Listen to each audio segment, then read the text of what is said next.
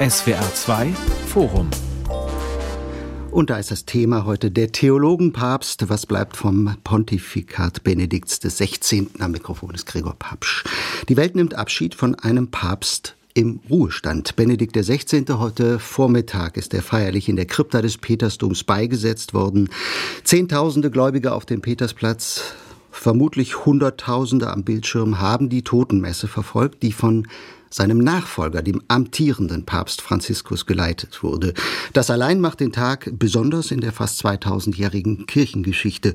Ein besonderer Tag aber auch für Deutschland, Acht Jahre lang, von 2005 bis 2013, war der deutsche Theologieprofessor Josef Ratzinger Papst. Er war kein Papst zum Anfassen und hat doch zugleich viele Menschen fasziniert, bis hin zum spektakulären Rücktritt 2013. Die Frage ist, was bleibt von diesem Papsttum und was kommt für den amtierenden Papst Franziskus ohne den mächtigen Mann im Hintergrund, der Benedikt geblieben ist, auch nach dem Rückzug. Darüber diskutieren jetzt live im SWR2 Forum drei Gäste, die allesamt das Pontifikat Benedikts intensiv verfolgt haben. Matthias Drobinski, Kirchenexperte und Chefredakteur der Zeitschrift Publik Forum.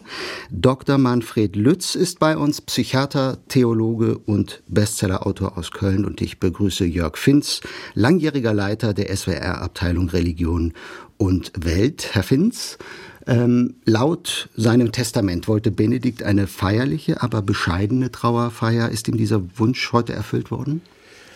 Ich würde sagen, ja. Also ich habe ja noch gute Erinnerungen an die Feierlichkeiten zum Tode Johannes Pauls II., sogar noch die Feierlichkeiten äh, äh, zum Tode von Johannes Paul I. und Paul VI. Das war ja ähnlich. Ähm, aber das ist wirklich gelungen. Es war kein triumphalistischer Gesang. Es war eine andächtige Stimmung, soweit man das medial mitbekommen kann am Fernsehen. Äh, es wurde Gregorianik äh, gesungen, also äh, sehr andächtig, sehr minimal, könnte man sagen, aber dennoch feierlich.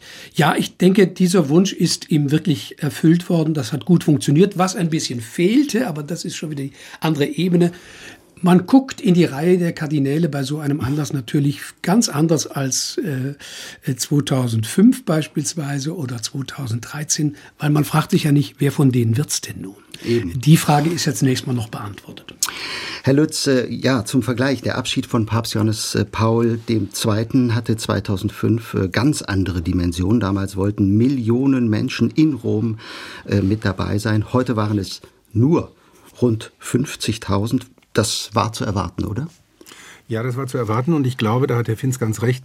Das ist eigentlich, sage ich jetzt mal, auch ein Stil, der äh, Benedikt XVI. sehr, sehr angenehm gewesen wäre. Also ich glaube, dass er sich genauso eine Beerdigung vorgestellt hat. Viele Leute haben ja zum Beispiel jetzt gesagt, Journalisten, die sich da nicht so auskennen, ähm, äh, dass Papst Franziskus ihn gar nicht richtig erwähnt hat in der Predigt und so. Genau das hätte Benedikt gewünscht, äh, äh, nämlich eine, äh, eine Predigt, die über das Evangelium geht, über, über, äh, über den Glauben geht.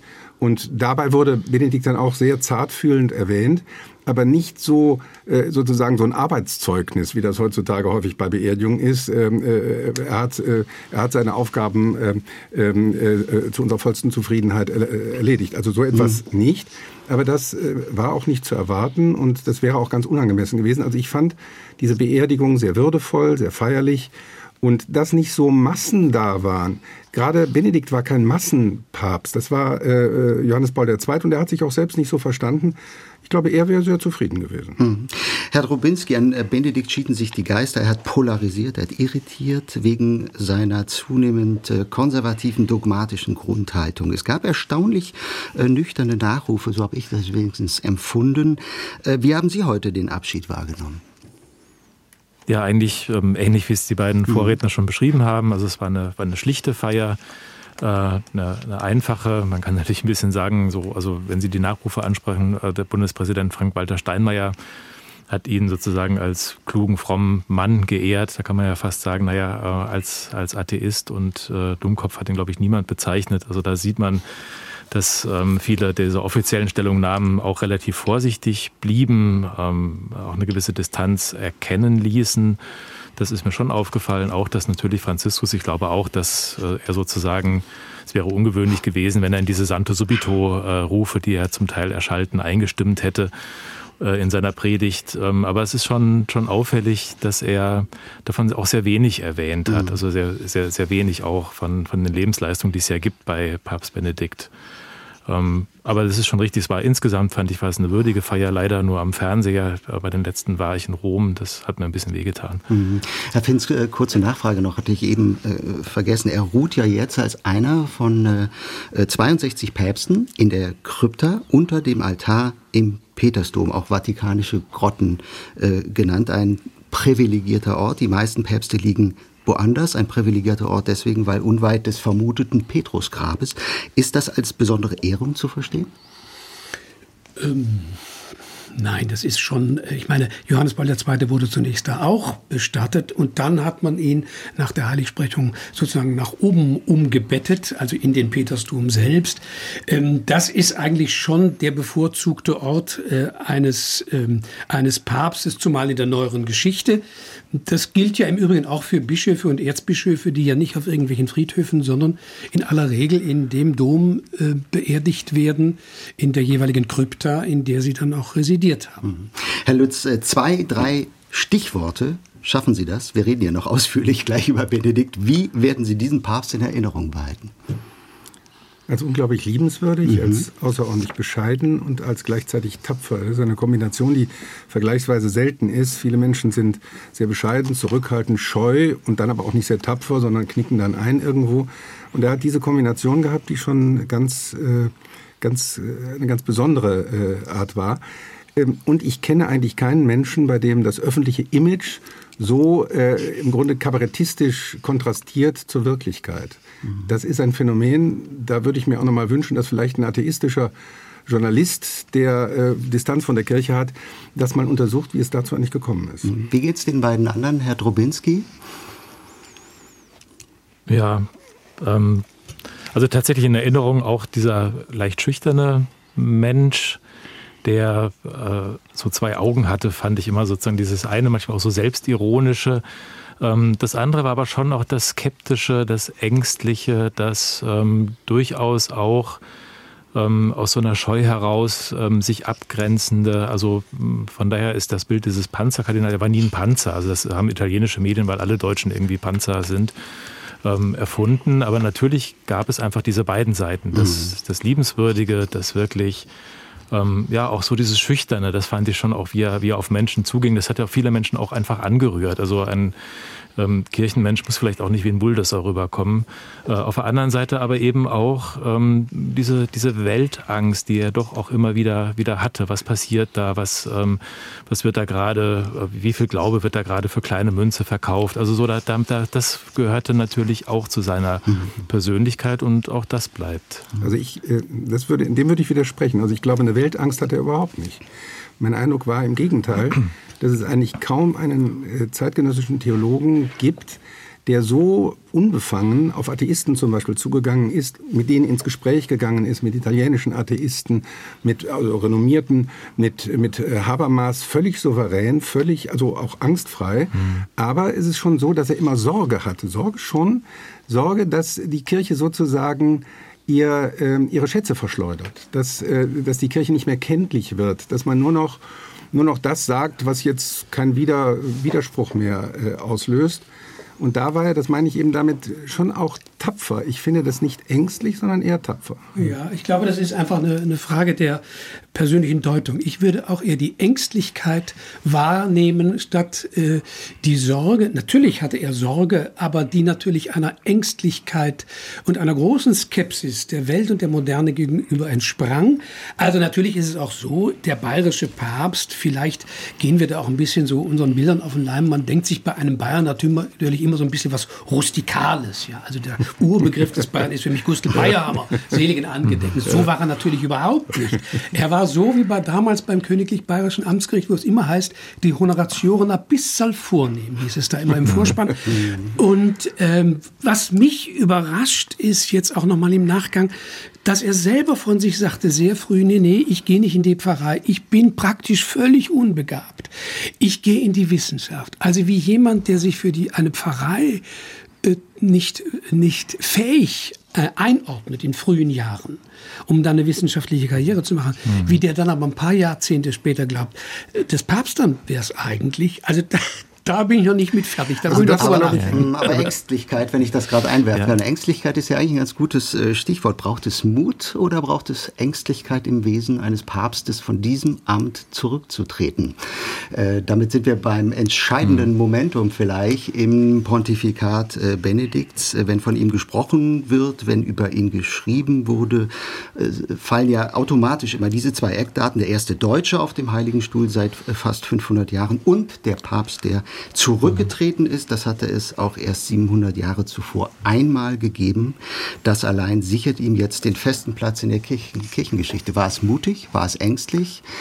Herr Lütz, was meinen Sie? Und ich glaube, es war weder noch, es war sehr nüchtern. Er ist ja ein unglaublich nüchterner Mensch gewesen und er hat das ja auch ganz nüchtern beschrieben, dass er, äh, dass er gesagt hat, er habe den Eindruck, er könne dem mit seinen Kräften nicht mehr nachkommen. Ich glaube, entscheidend war, dass er bei der Reise 2012 nach Mexiko gesundheitliche Schwierigkeiten hatte, er nicht mehr auf äh, hohen Höhen äh, Messe feiern konnte, sodass man das dann irgendwo tiefer gelegen gemacht hat und sein Arzt ihm gesagt hat, er könne jetzt keine interkontinentalen Flugreisen mehr machen. Und ich glaube, äh, so banal das ist und so, so schlecht das ist für Verschwörungstheorien, äh, dass diese ganz banalen Dinge letztlich dazu geführt haben, dass er dass er zurückgetreten ist, zumal er ja, das sagen ja seine Gegner und seine Befürworter, ähm, nie das Papstamt angestrebt hat. Also ich glaube, es, äh, sonst, sonst ist es ja so, dass kleine Jungs alle Papst werden wollen und man denkt, das ist jetzt die tolle Karriere.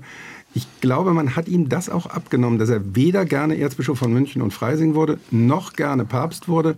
Man hat ihn damals sehr gedrängt und er hat es dann aus seiner Spiritualität heraus verstanden, als Wink des Heiligen Geistes. Das hat ihn, mhm. glaube ich, letztlich überzeugt. Herr Drobinski hat damals übrigens, äh, fand ich, eine ganz tolle Kommentierung gemacht im, äh, in der Zeit vor der Wahl, dass er gesagt hat, er gehe davon aus, dass äh, Ratzinger unter keinen Umständen Papst werden will. Nur er könne sich vorstellen, dass äh, wenn er jemanden Schlimmeren verhindern wolle, dann könne er sich vorstellen, dass, dass er es dann doch macht.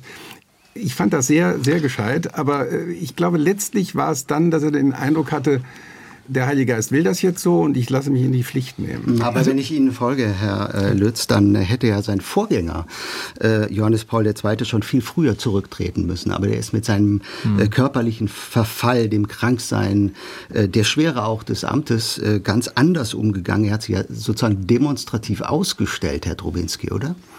Ja, das sind ja die, die beiden, ja. also wenn man jetzt den Unterschied sieht zwischen äh, Johannes Paul II. und Benedikt, ähm, sind es die beiden Seiten von, von Benedikt, der da eine Rationalisierung, also ich glaube auch, dass sozusagen das Wort Mut fast gar nicht passt, sondern er hat, er hat dieses Amt entmystifiziert. Also Johannes Paul II. hat ja durch, dieses, äh, durch diesen Prozess des, des Sterbens das Amt sehr mystisch aufgeladen. Ähm, das hat mit Tod zu tun, mit Existenz. Und Benedikt hat irgendwie, glaube ich, auch tatsächlich relativ nüchtern überlegt, schaffe ich das noch? Man muss auch sagen, äh, jetzt nicht nur seine persönlichen ähm, Gebrechen, er war damals ja auch kein junger Mann mehr, sondern auch eine Kirchenkrise, die ja auch in ihrer Dramatik damals auch richtig ähm, hochkam. Also der, der Missbrauchsskandal ähm, ging richtig los, äh, nachdem er lange ja geschwält hatte die äh, ganze Krise mit den Pius-Brüdern, also alle diese, diese Dinge, wo, wo er schon, also ich, wenn ich so im Rückblick sehe, waren damals auch seine Predigten wurden immer pessimistischer. Also er sprach davon irgendwie ähm, vom Aushalten, von sich schlagen lassen, einmal von der sprungbereiten Feindschaft, die, die, äh, die, die ihn, ihn erwartete. Da sah man schon, dass er so das Gefühl hatte, da, da kommen sehr viele Krisen auf ihn zu. Dann gab es noch den, den, den Skandal um äh, die, die, die, die verschwundenen Akten, die ausgerechnet mhm. Kammerdiener ähm, vom Schreibtisch gestohlen hatte, die dann äh, der Gianluigi Nuzzi veröffentlicht hat. Also das, das waren alles, das war ein, ein Konglomerat an, an Problemen. Und ich glaube, da hat er tatsächlich sehr nüchtern dann auch gesehen, ähm, bin ich da noch der, der Richtige und hat dann in, einer großen Souveränität, glaube ich, einen historischen Schritt auch getan. Also da jetzt auch hämisch zu sagen, na ja, ähm, einfach weil er dann immer weiter konnte, finde ich, finde ich auch zu wenig. Aber mm, das wird sicher auch als als gut wichtiger Schritt bleiben. Aber ja, hat die, und ich glaube, die Fragen ja beantwortet. Ja, Herr Fenz, ganz kurz, Herr ganz ja, kurz. man darf ja nicht vergessen, der Gedanke des Rücktritts, den hat er ja nicht geboren in ja. den letzten Monaten seines Pontifikats, sondern er hat sich ja schon, äh, als es dem Johannes Paul II. erkennbar, also dass der nicht mehr so im Vollbesitz seiner Kräfte war, wurde ja auch mal befragt, kann eigentlich ein Papst zurücktreten, ja, weil die Welt sich das anguckte und sagte, meine Güte, wie lange denn noch? Warum tut er sich das an? Und äh, Ratzinger hat damals gesagt, natürlich, er kann, wenn er es freiwillig macht, wenn er merkt, er, er hat die Kräfte nicht mehr, wenn da keine anderen Kräfte dahinter stecken, die was anderes wollen, dann ist das durchaus denkbar. Und heute hat der Kollege Erbacher im ZDF gesagt, dass der Gedanke des Rücktritts von Ratzinger im kleinen Kreis schon sehr, sehr früh nach der Wahl geäußert wurde. Also ist eigentlich nichts Neues. Aber die Frage, auf die ich eigentlich hinaus will, äh, Herr Lütz, die Frage ist ja, hat er dem Amt einen Gefallen getan? Ähm, oder hat er mit seinem Rücktritt das für die Katholiken ja so zentrale Papstamt geschwächt? Hat er es unterlaufen, sogar nachhaltig beschädigt? Nein, ich glaube nicht, dass er es beschädigt hat. Es gab Anhänger von ihm, vor allem Konservative, die ganz entsetzt waren und sagten, er würde jetzt äh, das eigentlich dementieren, was er vorher immer gesagt hat, dass mhm. äh, zum Beispiel bei Bischöfen es auch so ist, die Weihe ist ja, äh, kann man nicht verlieren und man kann da nicht einfach in Rente gehen wie ein Beamter oder sowas. Deswegen hat er, glaube ich, auch die weißen Gewänder noch belassen, um klarzumachen, ich bin jetzt nicht einfach wie ein Beamter, der jetzt in Ruhestand ist und dann kann der alles vergessen, was er vorher gemacht hat. Also ähm, das ist ja auch so eine Ambivalenz dabei. Ich glaube nicht, dass es das Amt beschädigt hat, sondern dass es ganz realistisch ist in der Moderne, das hat er wahrscheinlich auch so gesehen, können die Menschen viel älter werden als früher. Äh, die Aufgaben eines Papstes sind sehr viel umfassender geworden. Er muss viel schneller reagieren und sich kundig machen. Und das ist einfach sehr viel schwieriger geworden. Und von daher hat er, glaube ich, sich schon gesagt, das ist jetzt nicht nur für mich. Andererseits glaube ich, dass ähm, wenn, wenn ein Papst bis zum Tod Papst bleibt, es dann so eine Aufbruchsstimmung gibt nach dem Tod eines Papstes, die ja auch was Gutes für die Kirche hat, dass man mal so richtig äh, groß reine machen, machen kann und dass mal ein Papst mit einem ganz anderen Akzent kommen kann. Das war ja auch bei mhm. Franziskus dann so. Das kann was Befreiendes haben. Auch ich kann mich erinnern, in der, in der letzten Zeit Pauls VI. war die Stimmung sehr, sehr depressiv und so. Mhm. Und dann kam dieser Aufbruch. Ich war bei, bei, bei dem, ähm, äh, als der Papst, als Papst ausgerufen wurde, dabei auf dem Petersplatz. Das war eine unglaubliche Aufbruchsstimmung. Mhm. Das geht natürlich verloren, wenn das so ein, so ein fließender Übergang wird. Mhm. Jetzt äh, wird ja quasi fast erwartet, dass bald der nächste Rücktritt kommt. Ne? Papst Franziskus hat ja schon einige Male eine äh, gewisse Amtsmüdigkeit äh, erkennen lassen. Er hat Knieprobleme, Herr Drowinski. Ja, also ich gestehe tatsächlich, dass ich mit meinem Journalistenblick immer mal so geguckt habe, wie sieht denn eigentlich der Franziskus aus? Mhm. Das soll man eigentlich nicht bei einer Messe, aber ich konnte es mir nicht verkneifen. Und tatsächlich, man merkt auch, er ist alt geworden. Ähm, ich kann mir auch da vorstellen, dass es für ihn Punkte gibt, äh, wo er zurücktreten wird. Ich denke, er wird jetzt aber erstmal auch den synodalen Prozess, er hat ja auch einen Reformprozess für die Weltkirche angestoßen. Da ist schon mein Eindruck, oder das sagen auch Leute, die ihn deutlich besser kennen als ich, äh, dass er versuchen wird, auch diesen Prozess ähm, zum guten Ende zu bringen und das auch, ähm, also da seiner Kirche, glaube ich, auch so eine Perspektive in die Zukunft zu öffnen. Hm, wenn er bis dahin gesundheitlich, durchsteht, kann ich mir schon vorstellen, dass er dann auch sagt, hm, jetzt ist genug, Herr, irgendwie, und äh, ich gehe zurück äh, und ziehe mich auch zurück. Ja, Vielleicht konsequenter, als es Benedikt getan ja. hat, der sich immer wieder zu Wort gemeldet hat. Also ich würde das die, auf die Frage, die ja ursprünglich gestellt wurde, ob das der Kirche geschadet oder nicht, ja. denke, das hängt jetzt davon ab, wie man vielleicht ein bisschen ähm, klarer regelt die Umstände, die sich dann äh, auftun, wenn ein Papst zurücktritt. Ich fand es unglücklich, dass er immer noch weiß getragen hat. Ich finde es unglücklich, dass er als Papa Emeritus bezeichnet wurde. Also wenn man das wirklich konsequent zurückdenkt äh, und durchdenkt, muss man sagen, das Papstamt ist kein Weiheamt. Das ist ein Wahlamt.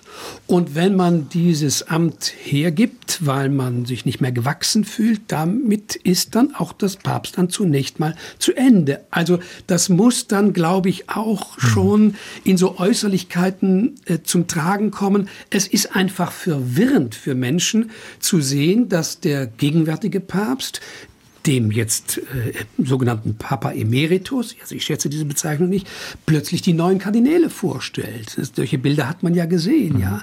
Also das ist einfach, das ist nicht konsequent zu Ende gedacht. Und es ist auch die Frage, ob es sinnvoll ist, dass der wann auch immer zurücktretende äh, kommende Papst, ob der im Vatikan dann hausen sollte, mhm. das ist wirklich auch die Frage. Natürlich ist er da super abgeschirmt, aber die Befürchtung war ja wohl, wenn der jetzt nach Bayern geht, dass da so eine neue Pilgerstätte entsteht. Ich glaube, das kann man lösen.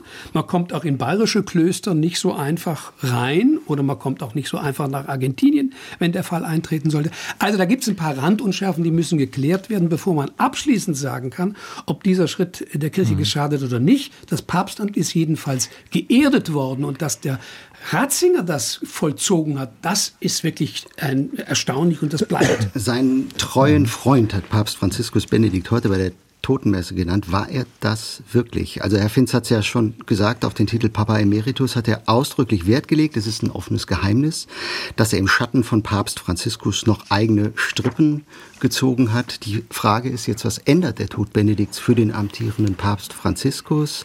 Damit verbinden sich andere Fragen. Was wird aus dem einflussreichen deutschen Erzbischof Georg Genswein, also dem langjährigen persönlichen Sekretär?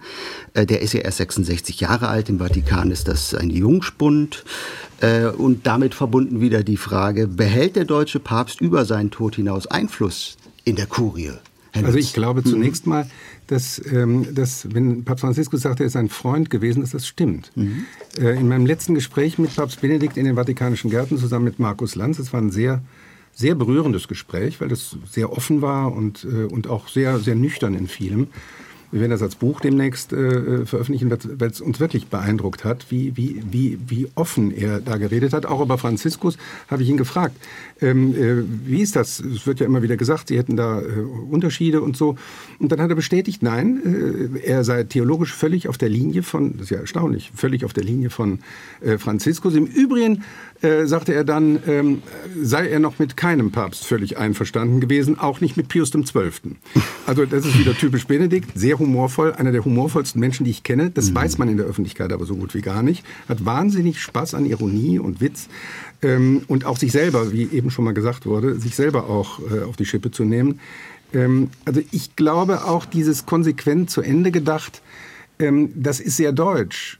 Also wir denken immer Sachen konsequent zu Ende. Für die Weltkirche ist es natürlich ein Problem gewesen, das hat man ja auch gesehen, dass dieser gewählte Papst Benedikt jetzt zurücktritt. Und ähm, das ist ein etwas inkonsequenter äh, Kompromiss mit dem, äh, mit dem weißen Gewand, aber es hat dazu geführt, auch dass er im Vatikan gewohnt hat und so nicht ein anderes Zentrum entstehen konnte, dass viele Konservative, die, die sich mit Franziskus schwer getan haben, ähm, äh, dadurch, glaube ich, auch bei der Stange mhm. gehalten wurde, dass letztlich äh, Papst Benedikt sich nie öffentlich gegen Franziskus ausgedrückt hat. Es gab, das ist richtig, wurde eben gesagt, es gab so einige Aktionen von ihm. Ich war da auch erstaunt, dass er sich dann öffentlich doch nochmal äußert, die dann, wie ich fand, auch ein bisschen instrumentalisiert wurden. Und er hat die dann sofort zurückgenommen, als äh, das missverständlich war mit dem Zölibat, diese, diese äh, Affäre wo er ähm, dann sofort ähm, äh, zurückgetreten ist von der Herausgeberschaft dieses Buches, das im mhm. Zölibat mhm. nochmal hochleben ließ.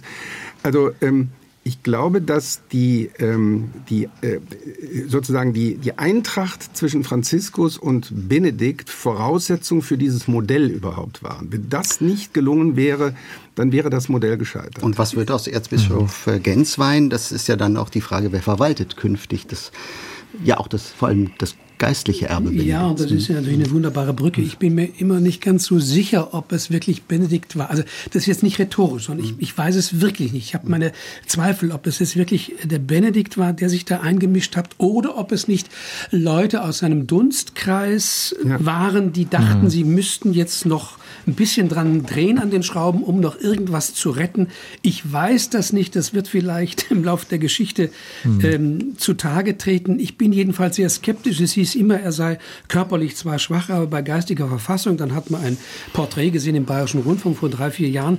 Da hat man ihn auch reden hören. Da hatte ich wirklich meine Zweifel mit der geistigen Frische und mit diesen Aktionen. Andererseits äh, hat er bis zuletzt wohl Briefe geschrieben. Aber also ich, ich, ich verstehe es nicht. Noch, ich, ich, weiß es nicht. Ich, ich habe ihn wirklich noch erlebt. Äh, Markus Lanz ist ja auch ein, äh, ein Journalist.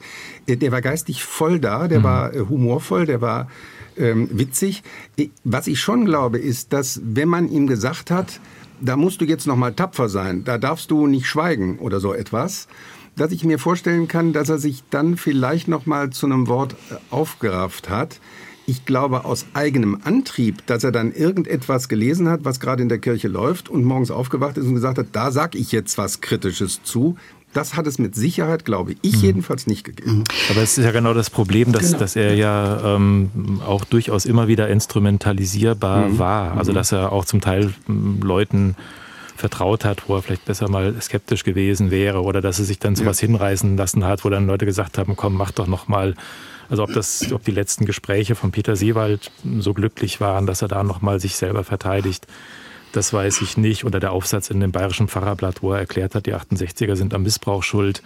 Auch das war nicht klug. Also das sind so Sachen, die dann wahnsinnig irritiert haben und wo man sich dann gefragt hat, was, was will er damit oder, oder was wollen die Leute die, äh, damit, die gesagt haben, macht das doch nochmal. Also da muss ich schon sagen, hat er leider auch äh, einen, einen Teil dieses äh, Respekts, den er sich, sich dann, dann erworben hat, auch durch seinen Rücktritt auch durchaus aufs Spiel gesetzt. Mhm.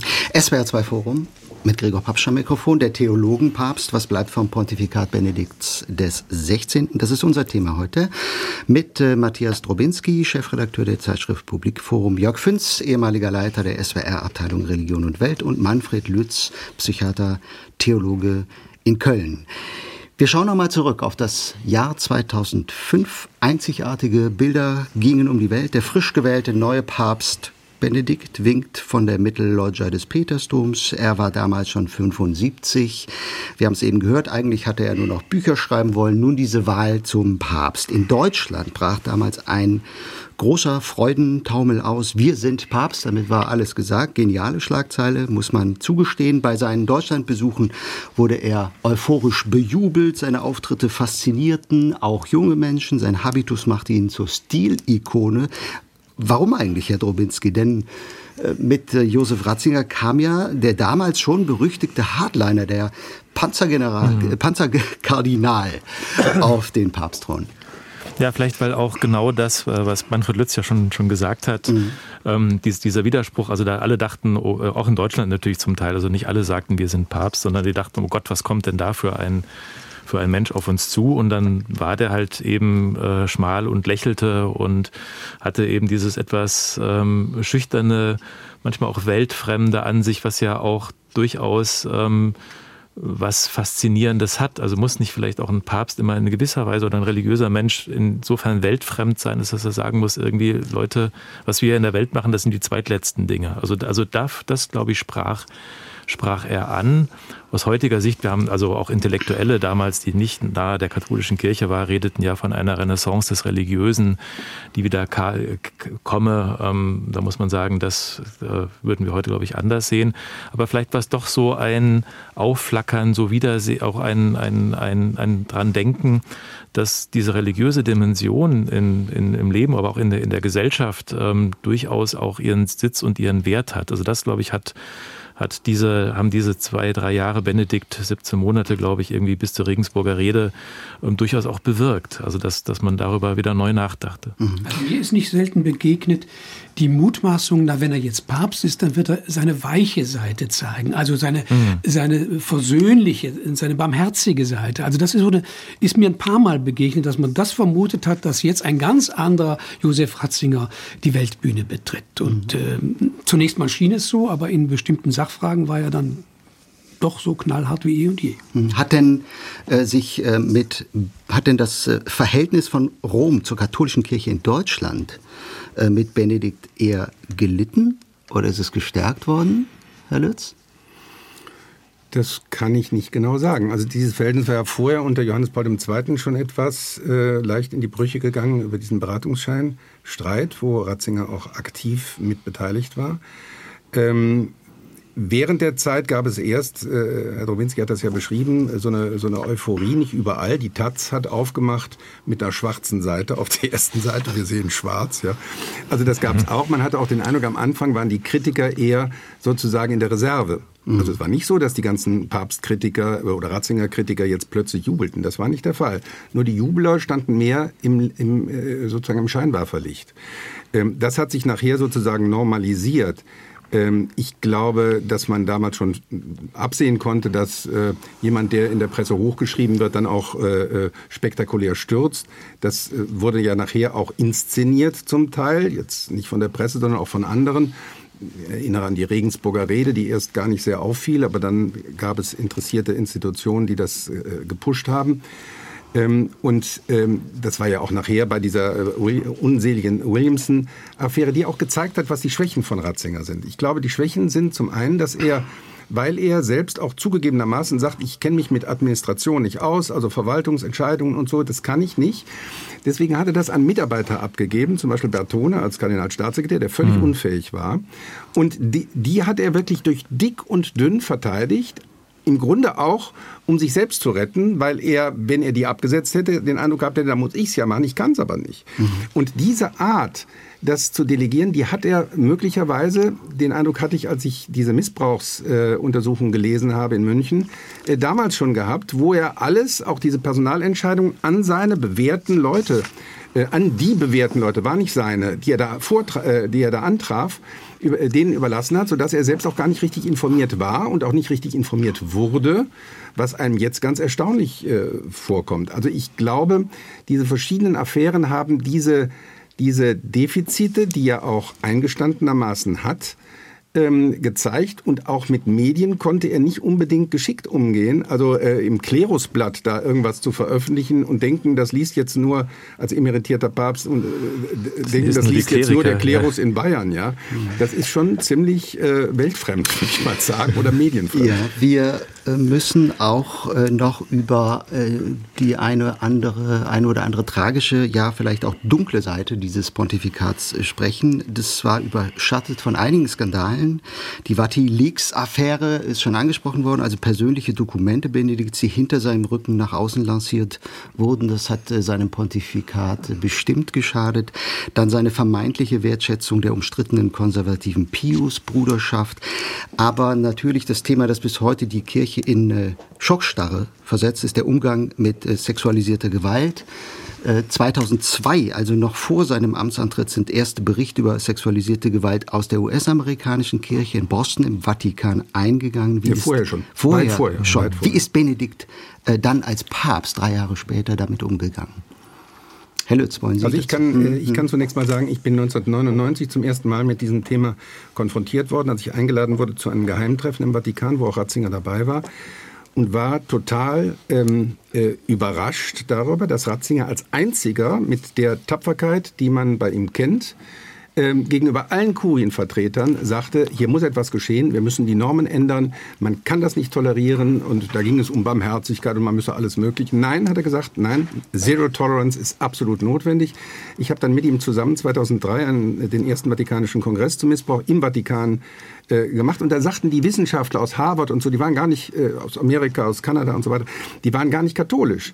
Die sagten, die Zero-Tolerance-Politik ist problematisch, weil wenn man die Leute einfach rauswirft, dann nehmen die sich äh, eine Wohnung in der Nähe des nächsten Kinderspielplatzes und man gefährdet die Gesellschaft. Das geht so nicht. Und da war es aber Ratzinger, der sagte, nein, das widerspricht so allem, was ein Priester ähm, äh, von, seinem, von seiner Weihe her tun äh, muss und darf. Das, das muss, äh, den muss man entfernen aus dem äh, aus dem Priesterstand. Das war schon sehr, sehr konsequent und das war gegen die römische Kurie und er unterstützte sehr die amerikanischen Bischöfe, die für radikalere und schnellere Maßnahmen waren.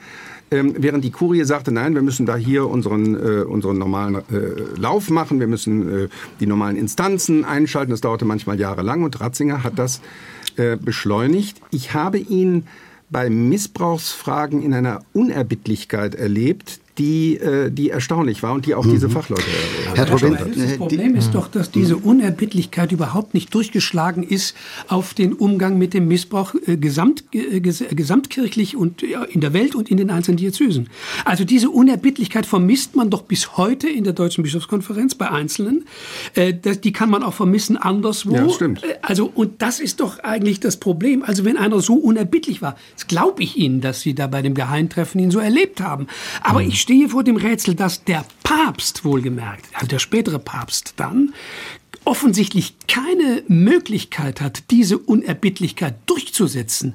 Ja, da da bin ich ratlos, muss ich mhm. sagen, wo er doch andere Dinge auch durchsetzt. Also ich stimme Ihnen völlig, ich stimme Ihnen völlig zu, dass das, was wir im Moment erleben, äh, äh, auch bei deutschen Verantwortlichen, Bischöfen und so weiter, zum Teil auch peinlich bis beschämend ist, dass es keinen einzigen in Deutschland gibt bis heute, der freiwillig äh, mhm. deswegen zurückgetreten ist, finde ich einfach peinlich. Ähm, äh, er kann als Papst so viel nicht machen, wie man sich das immer denkt. Also äh, er selbst ist erstens so ein etwas scheuer Mensch, wie Herr Drobinski das gerade auch schon gesagt hat. Und ähm, die Vorstellung, dass man jetzt einfach als Papst da was entscheidet und dann machen das alle, die, äh, die ist einfach unrealistisch. Das ist gar nicht äh, die katholische Tradition. Äh, das heißt, er kann zumindest den Bischofskonferenzen, so hat er mhm. bei den Amerikanern damals gemacht, ich glaube, dass er deswegen auch mit, mit deswegen gewählt worden ist, weil die amerikanischen Kardinäle ähm, das sehr positiv erlebt mhm. haben, dass er sie unterstützt hat gegen die Kurie. Er kann die Bischofskonferenzen ermutigen, tätig zu werden, aber er selbst als auch als Papst kann jetzt nicht einfach da ähm, mit, äh, mit einem Dekret äh, alles klären. Mhm. Ich mhm. glaube ja auch, dass ähm, die Öffentlichkeit das vielleicht anders wahrgenommen hat, als Sie bei dem Treffen, das Sie ja, angesprochen ja, das so. haben, Herr Lütze. So. Da war doch eher mhm. äh, der Eindruck, Herr Drobinski, im Vatikan passiert gar nichts, oder? Mhm. Ja, das ist ja die, die Tragik ist, äh, dass Benedikt tatsächlich auch zu denen gehörte, die sehr früh das Thema erkannt haben. Ich glaube, Sexualität war generell ihm unheimlich. Äh, beängstigend. Da gibt es auch eine ganze Reihe von, von Äußerungen. Also, und erst recht natürlich dann Gewalt, die damit verbunden ist. Äh, glaube ich, da gab es für ihn nie, nie einen Zweifel, dass das schrecklich und, und schlimm ist. Man kann das ja sehen. Er hat dann sehr früh auch angefangen, dass alle äh, Akten an den Vatikan geschickt wurden, nur da versandete es halt, beziehungsweise es kam auch nie an. Also ich habe mal den, den Pater äh, Zollner gefragt, der jetzt ähm, der Missbrauchsbeauftragte des Vatikans ist. Ihr müsstet doch auch mal die Akten bei euch aufarbeiten. Da lachte er so ein bisschen bitter und sagte, wenn was da wäre. Also das heißt, man konnte damals auch einfach ähm, sich dieser, dieser Anordnung entziehen oder als ähm, Marciel, da der Gründer der Legionäre Christi, als, als da die, die schrecklichen ja, kriminellen Taten dieses Mannes irgendwie ruchbar wurden im Vatikan, hätte Benedikt sehr gerne auch ein Verfahren eingeleitet. Das hat Johannes Paul dann verboten und da war Benedikt dann nicht derjenige, der gesagt hat, lieber Papst, ich widerspreche dir, sondern da hat er sich dann halt, wahrscheinlich vielleicht auch zähneknirschend, aber er hat sich dann auch gefügt. Also das, das sind natürlich auch Dinge, die dann immer passiert sind, yeah. wo man sieht, er, er, er, wollte was, aber er hat es letztlich nicht gemacht. Und ich glaube, das ist vielleicht nochmal abschließend was. Ich glaube, er hat äh, gesehen, das ist ein Riesenproblem.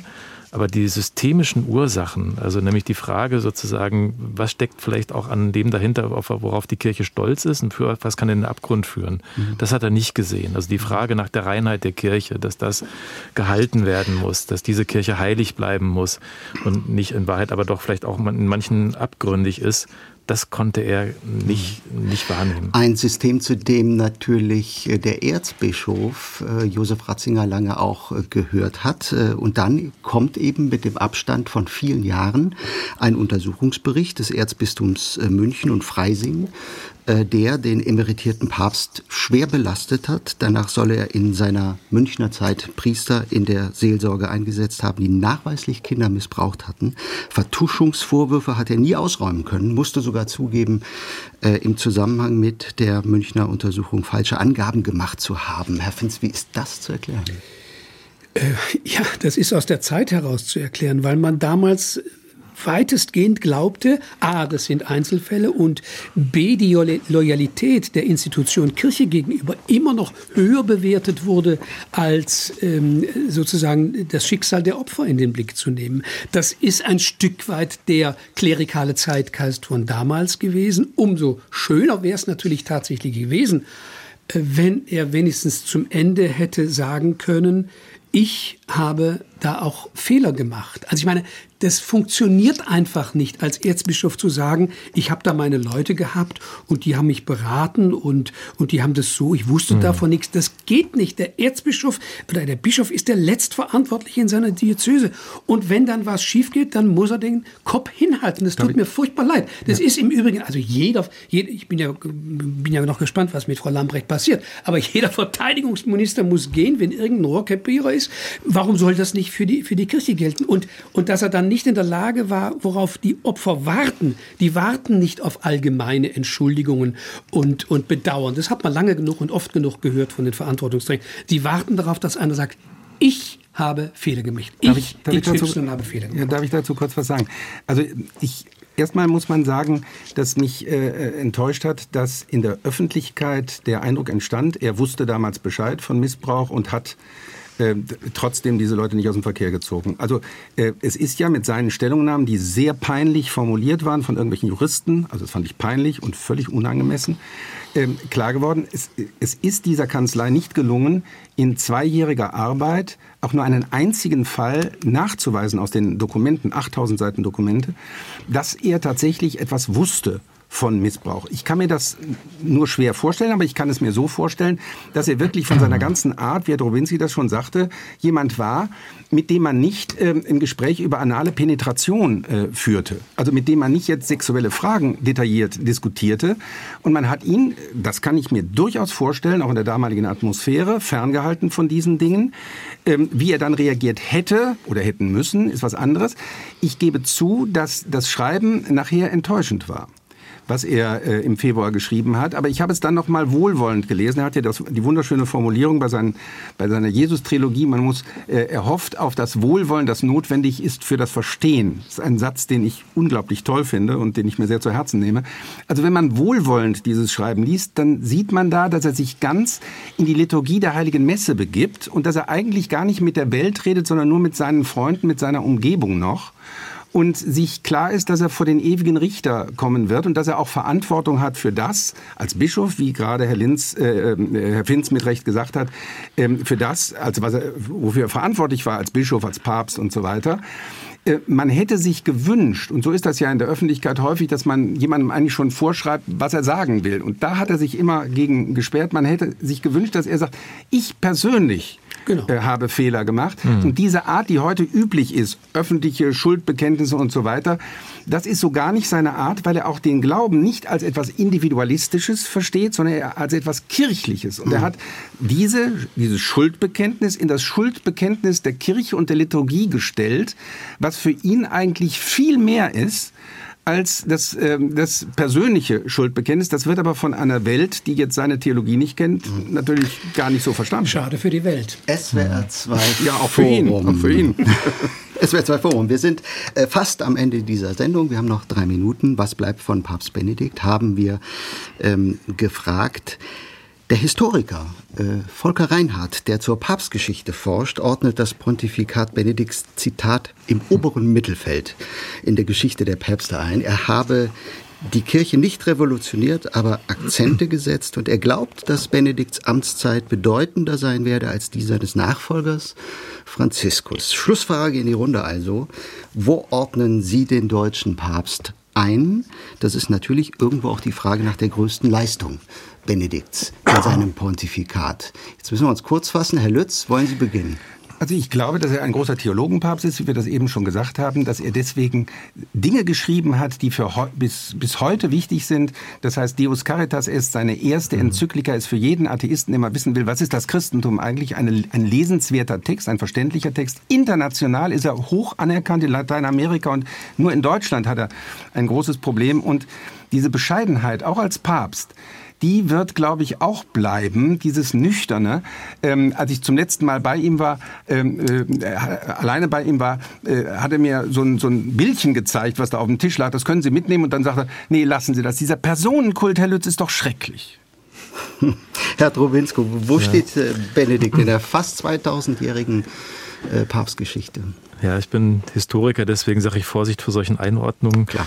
Ähm, Mit allem also, Vorbehalt, ja. ja. Also natürlich. was sicher bleiben wird, finde ich, sind die großen Fragen, mhm. die er gestellt hat und die manchmal in so einem Kleingewese auch untergehen. Also was ist das Verhältnis von Glaube und, und Vernunft? Was ist ähm, die Ökologie des Menschen hat er das mal benannt. Ähm, was, was bedeutet auch Entweltlichung? Also was ist das Verhältnis von Welt und Entweltlichung in der Kirche? Das sind mhm. Fragen, die manchmal missverständlich äh, rüberkamen bei ihm, die aber, glaube ich, auch eine Moderne sich immer wieder stellen muss. Also er hat die Finger in die Wunden der Moderne auch gelegt und okay. das ist nur gut so. Herr Finz, ganz ja. kurzes zum Schluss noch. Also ich halte ihn nach wie vor für einen äh, integren Mann, für einen großen Theologen aber für jemanden, der es äh, auf dem Papstthron nicht geschafft hat, die Weichen in die Moderne zu stellen, dergestalt, dass die Strukturen und die Systematik angegangen wird. Und das ist ein großer Fehler. Der Theologen Papst, was bleibt vom Pontifikat Benedikts XVI? Das war das Thema heute im SWR2 Forum mit Matthias Drobinski, Chefredakteur der Zeitschrift Publikforum, mit Manfred Lütz, Mediziner und Theologe in Köln und mit Jörg Finz, dem ehemaligen Leiter der Abteilung Religion, Kirche und Gesellschaft im SWR. Danke für diese Diskussion und Ihnen allen fürs Zuhören. Mein Name ist Gregor Papst. Tschüss und einen guten Abend.